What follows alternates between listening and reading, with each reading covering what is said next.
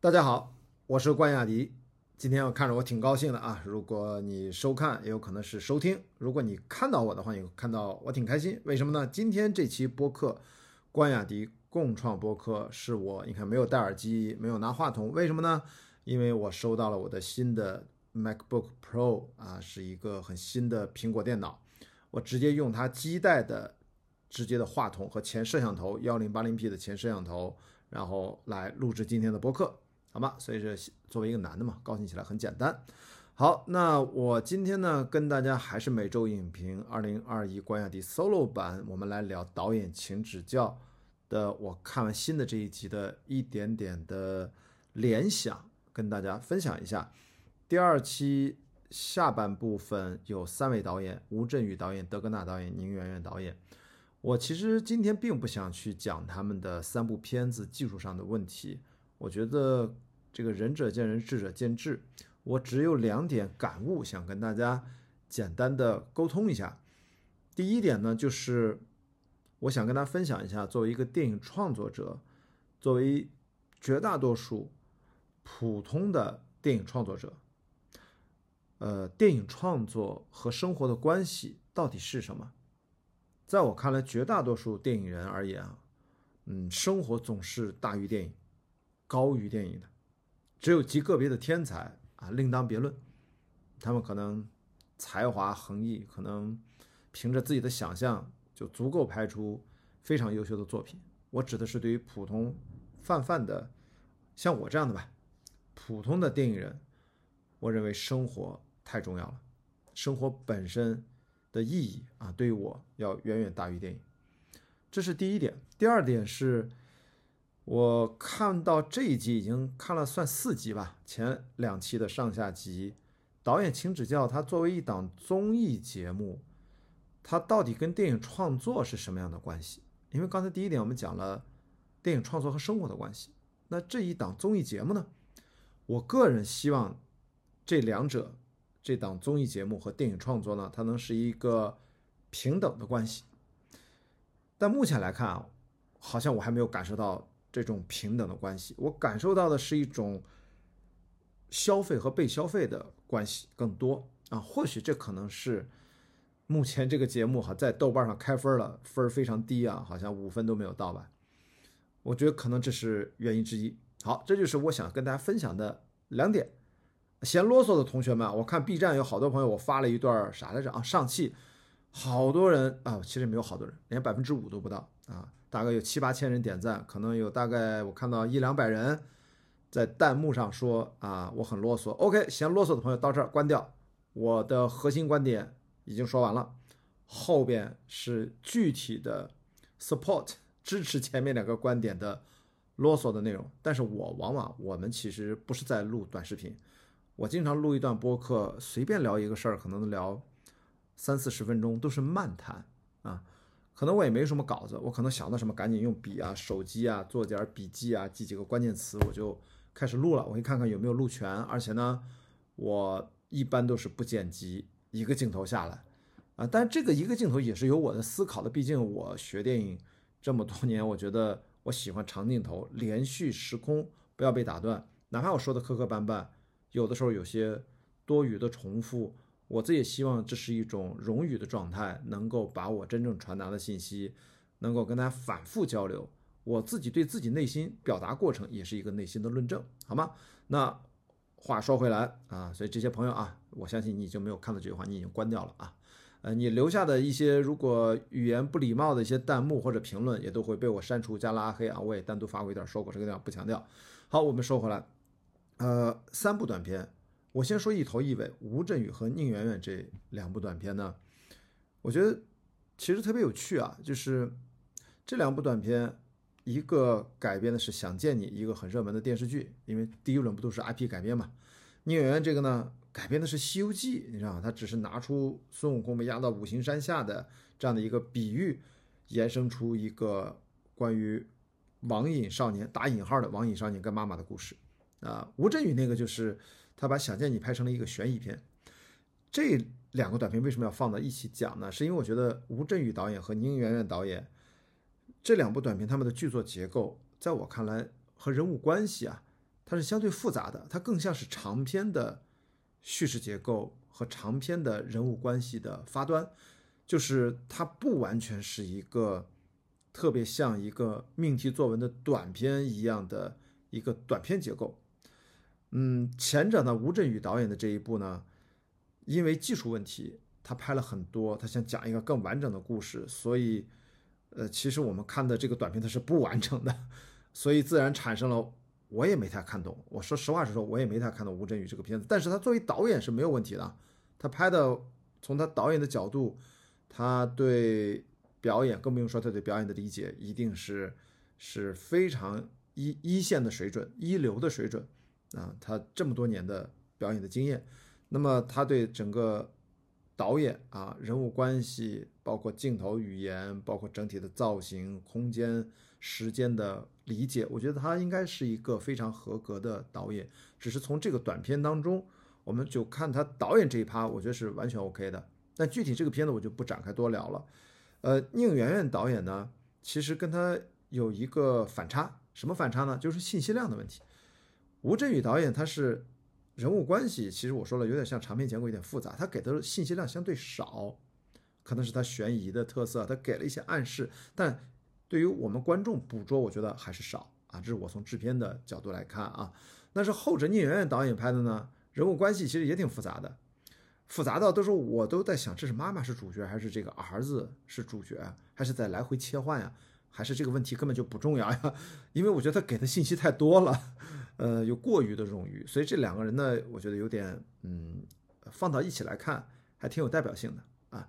呃，这是我简单的就是对吴镇宇和宁远这两部短片的一个感官。宁远导演毫无疑问，你通过现场的这个节目里面，他也是个很合格的导演，都没有问题啊，不存在说不会拍，不存在啊，只是你要挑毛病，那总能找出毛病。但是我从来我的擅长啊，我的倾向。从来不是说要对创作者挑毛病，而是看到一些打动我，看到一些让我若有所思，特别是联想，特别就今天跟大家分享的漫谈，就前面两个观点我已经讲过了。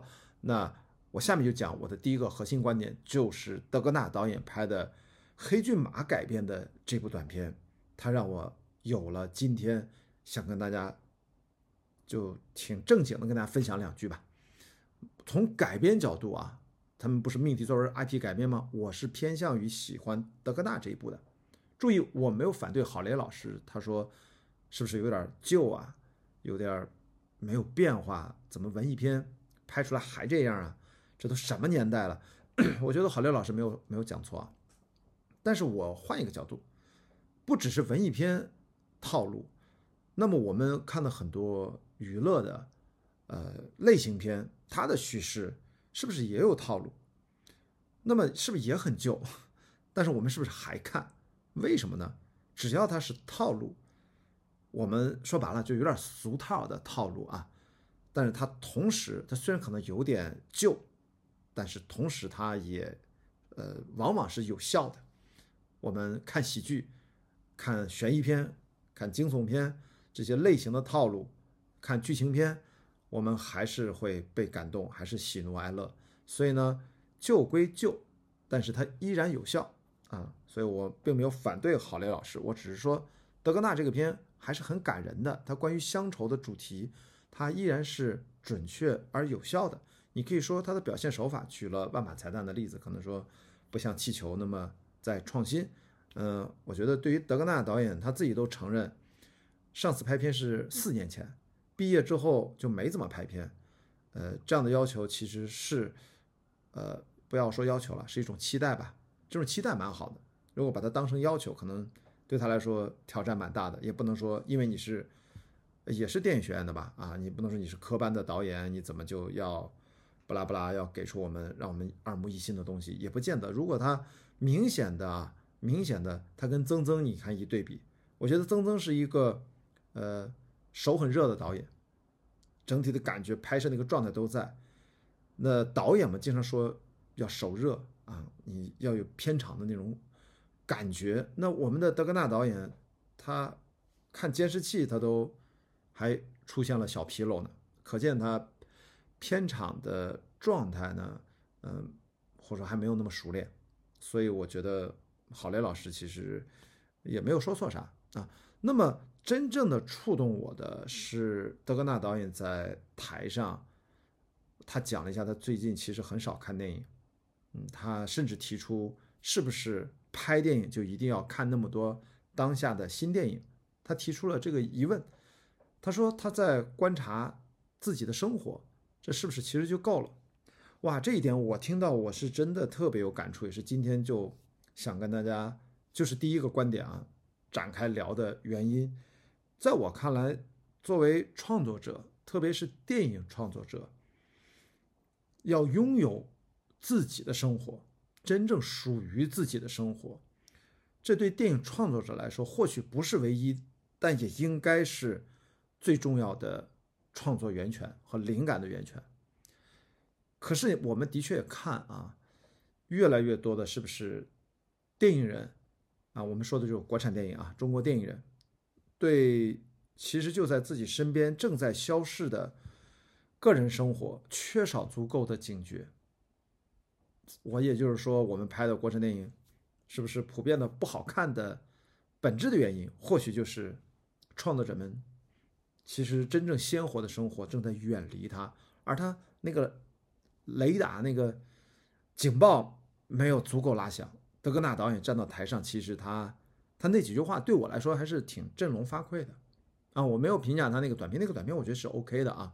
我们今天不聊这些短片的细节，我们就在聊，突然让我联想到，我认为值得我用播客的形式、视频的，咱互相啊见面交流的方式来聊一聊的。德格纳导演提出了一个很重要的问题，啊，吴镇宇导演后来上台其实也回应了德格纳，他也很认同德格纳的感受啊。我觉得很多电影人可能跟我一样，我们也都会很认同吧。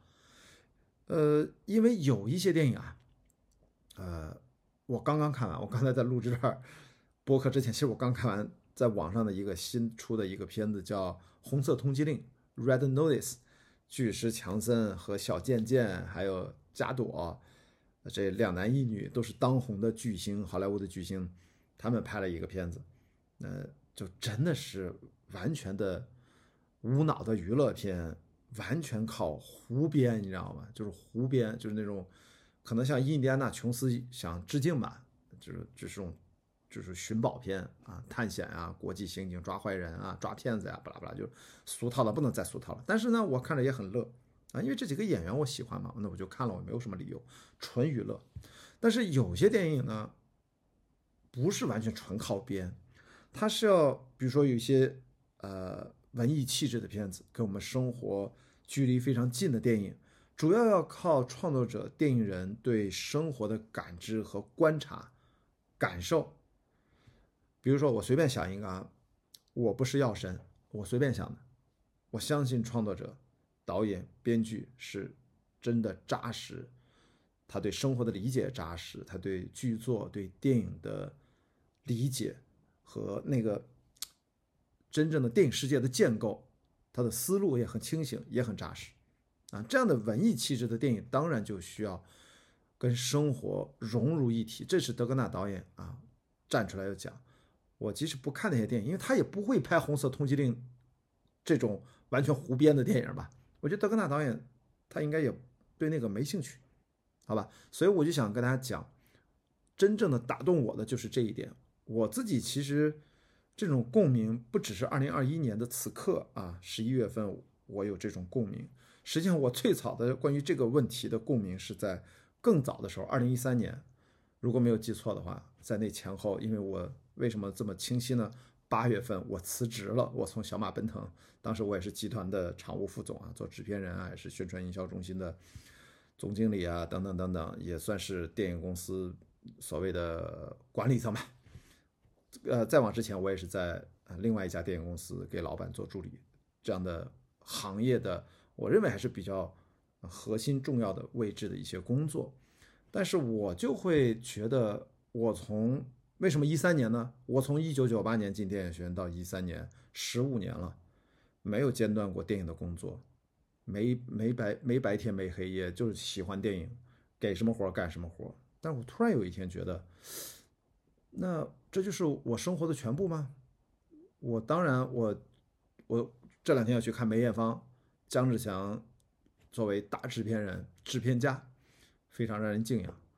他就会说出来，电影就是我生活的全部啊！作为公司老板，作为制片人，作为监制，也作为一个最热爱电影的人，作为一个可能家里面三代都是电影人，所以他就可以讲那个话。那我当时就在想，我从来不会把说，啊，只是突然想到了，哦，这是不是每天？没有什么朝九晚五，电影行业没有什么九九六，就是你一直在工作，你在拍片子，项目一个接一个，没有结束的时候。所以，我们其实对互联网的九九六是没有感觉的，因为电影行业工作的人就是一天二十四小时，巴不得都在想这些事儿，啊，沉浸在自己喜欢的工作当中。因为整个行业还是靠爱发电的人很多，所以我就在想，这就是我生活的全部吗？真的，我九八年进电影学院学习七年，一直到毕业之前一直在工作。我除了爱运动之外，就没有什么自己的生活了。一直到二零一三年啊，当然也是因为其他的一些感情的原因啊，当时家庭的原因啊，我突然意识到，生活对我很重要，我必须要让自己更加充实起来，快乐起来。但是就目前，如果一直在电影公司还是这样，都十五年了，还是按这个节奏，我大概知道未来会怎么样，但是我不能满足，我觉得。我希望，如果我成为一个我自认为我会对自己啊能够达到不能说满意吧，我觉得比较认可的电影人的一个立体的电影人的那样的一个发展方向，我觉得我要找到新的生活方式，找到新的生活体验，这样我才能新的内心感受，才会有新的大脑的认知的可能。我不能在一个知识体系之内。让自己一直在那儿。现在啊，好像也别说现在，就在当年，我其实就这么想的。我也跟身边几个好朋友这么讲，甚至这两年我还在讲这个事情。其实我没有变过啊。呃，在不同的时候，很多朋友会觉得我有点矫情啊。首先，他的确是矫情，对不对？这的确是矫情，我没有想否认这一点，但这是我真实的想法，好吧？所以，我当我看到德格纳导演说这句话，我不只是强烈的共鸣，因为这是我七八年前我。最重要的一个决定就是完全裸辞。我身边的我的老领导都不知道我为什么我怎么就辞职了呢？他们都以为我被谁挖走了，其实完全没有啊！我我一直到两三年之后，我我才自己做了个越野跑推广的小公司去创业，找了一点天使投资投给我，也没有做好，做了三三年多也没有做好，自己是做到快一九年，好吧？所以说回来就是，我真的是觉得生活对我来说很重要，我不希望。只是单纯的陷在一个自己的狭小的一个工作的节奏里面。那我过去七八年就是全世界去，呃，除了电影的爱好，那就是运动的爱好，把它无限放大。但同时呢，我知道我还是一个热爱电影的人。我希望能够把这样的不同的生活维度进行了这差不多七八年的体验，甚至更长的时间的体验。未来我还会再。继续把我电影电影的专业怎么去发挥一下，所以我看到这一期啊，导演请指教，前面一前一后两位导演其实给我的那种呃刺激吧，嗯，没有特别呃出跳的地方。德格纳导演的那个状态反而击中了我，我就说一堆有的没的啊，可能在个别的着急的网友里面啊，觉得我这是废话，但是大家就是坦诚交流嘛。这是我的思想轨迹。那刚才是关于第一点，就是我自己认为生活大于电影。这么认为，其实最终还是为了电影，因为电影是载体。我最终还是要把刚才的这些观点，我除了写文章，我除了现在录视频播客，我可能未来还会拍电影去承载我的这些表达，好吗？所以绕来绕去，就是我们要。螺旋迭代去上升、去进步啊、去进化。那第二个问题呢，就是我就顺着就思考到，因为已经看了四集这个节目，刚才是生活和电影的关系，那这档综艺节目和这档综艺节目的策划吧，和电影创作它是个什么样的关系呢？我刚才前面提了，我希望它是一个平等的关系，这是我看完四期节目正片之后给我最大的一个感触吧。因为我刚好今天为什么想这事儿呢？豆瓣开分了，评分特别低啊，可能连五分都没到，就导演请指教，我还当时就乐，我当时想，嗯，好像是要我打我也不会打很高吧？那是为什么呢？所以就会想出了这个问题，意识到这是或许这是一个问题，或者这个问题再追问一下，就是这跟腾讯视频做这档导演请指教这档节目的初衷或者初心有关。呃，目前呈现的这个结果应该体现了他们他们一部分吧，我觉得至少是一部分，他们为什么要做这个综艺？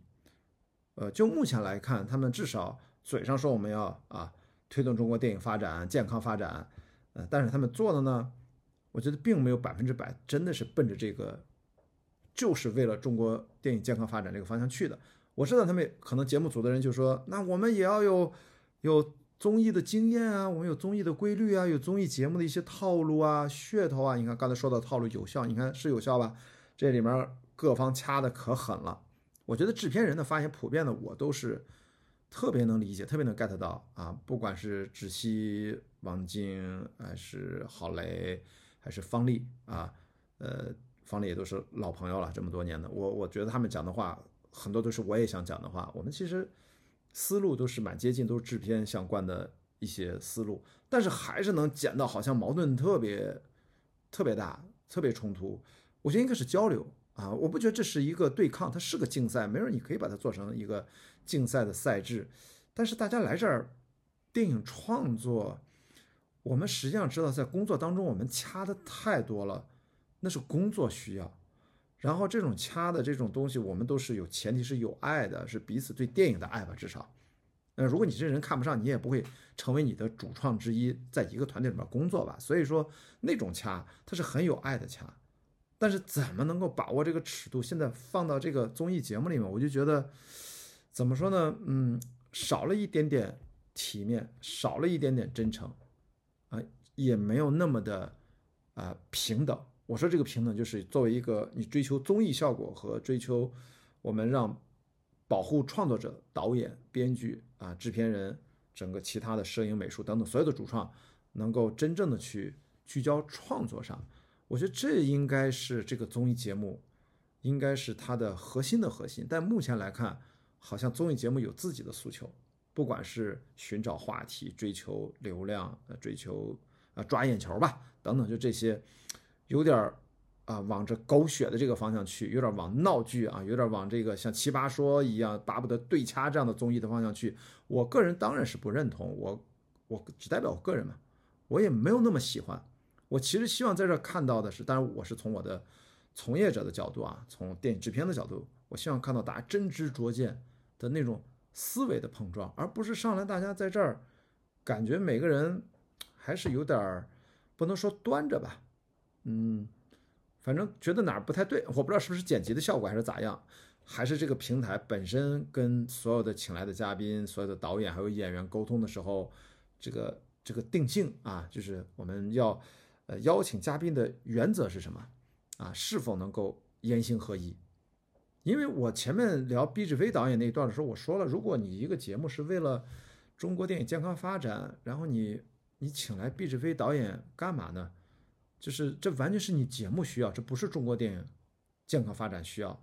我真的不觉得啊。但是现在实际上很多聪明的观众都已经明白我在说什么，大家还是愿意看他。那就看的不是他拍的电影多么好了，就是把它当成猴来看，好吧？我说的就是这么直白。所以呢，我觉得不能节目组的制片人或者说哪个总导演来站出来说啊，我们做这个综艺，我们也是要替观众考虑嘛。你对不起，我们难道搞电影创作就不是为观众考虑吗？那能不能我们就是本来是可以把。电影创作啊，就是当成我们就这次这应该是综艺节目和电影创作一个交流，一个平等的交流。而现在呢，我感觉是电影创作啊相关的人跑到一个综艺节目里面被当成了工具，这个是我存疑的啊！我要提出来我个人的这样的一个思考。我希望这个节目啊，导演请指教，我看看后面有没有新的变化。如果还是这个样子，我觉得这个节目我可能我就也没有什么必要再去跟大家去分享什么。我觉得可能或许会比较失望，我甚至可能也就不看了。我希望它能有一些好的变化，呃，我希望它后续的一些流程啊、一些赛制的一些内容的展现呢，能够充分的对创作者以及对创作规律，我指电影啊，用平等的视角给予充分的尊重。我认为这才是真正的对观众最大的考虑，好吧？今天我就跟大家分享了关于导演请指教第二期下半部分。我看了三部短片，其实基本没聊这三部短片的内容，我觉得也没什么可展开聊的。我提到了一点点，主要是有两点感受跟大家分享。一个是德格纳导演，他提到了生活和电影创作的关系，我深有感触和共鸣，跟大家分享一下。其实也是我。过去七八年来一直在面对的事情，包括此时此刻也在面对的事情，我大概已经知道我怎么去应对我的生活，然后怎么去继续热爱电影啊，也要更加热爱我的生活啊，生活方方方面面啊，家人朋友所有的所有的一切都是我的生活啊，包括我热爱的运动、我的兴趣等等。第二点，还是就是顺着就又思考了一下，豆瓣评分比较低啊，这个综艺那。综艺的策划和电影的创作到底应该是个什么样的关系？这个我不建议谁大于谁，我希望能够平等交流切磋。现在感觉是综艺节目有点儿啊，拿着这个电影创作没有那么当回事儿，只在乎那点儿综艺观众的喜好，而我觉得真正热爱电影的那些观众呢，我觉得他们其实是一拨人。好吗？我们不能顾此失彼。行，我就简单回顾到这儿。这就是今天的关雅迪共创播客每周影评二零二一关雅迪 solo 版，我们就先聊到这儿。我们明天再见，拜拜拜拜。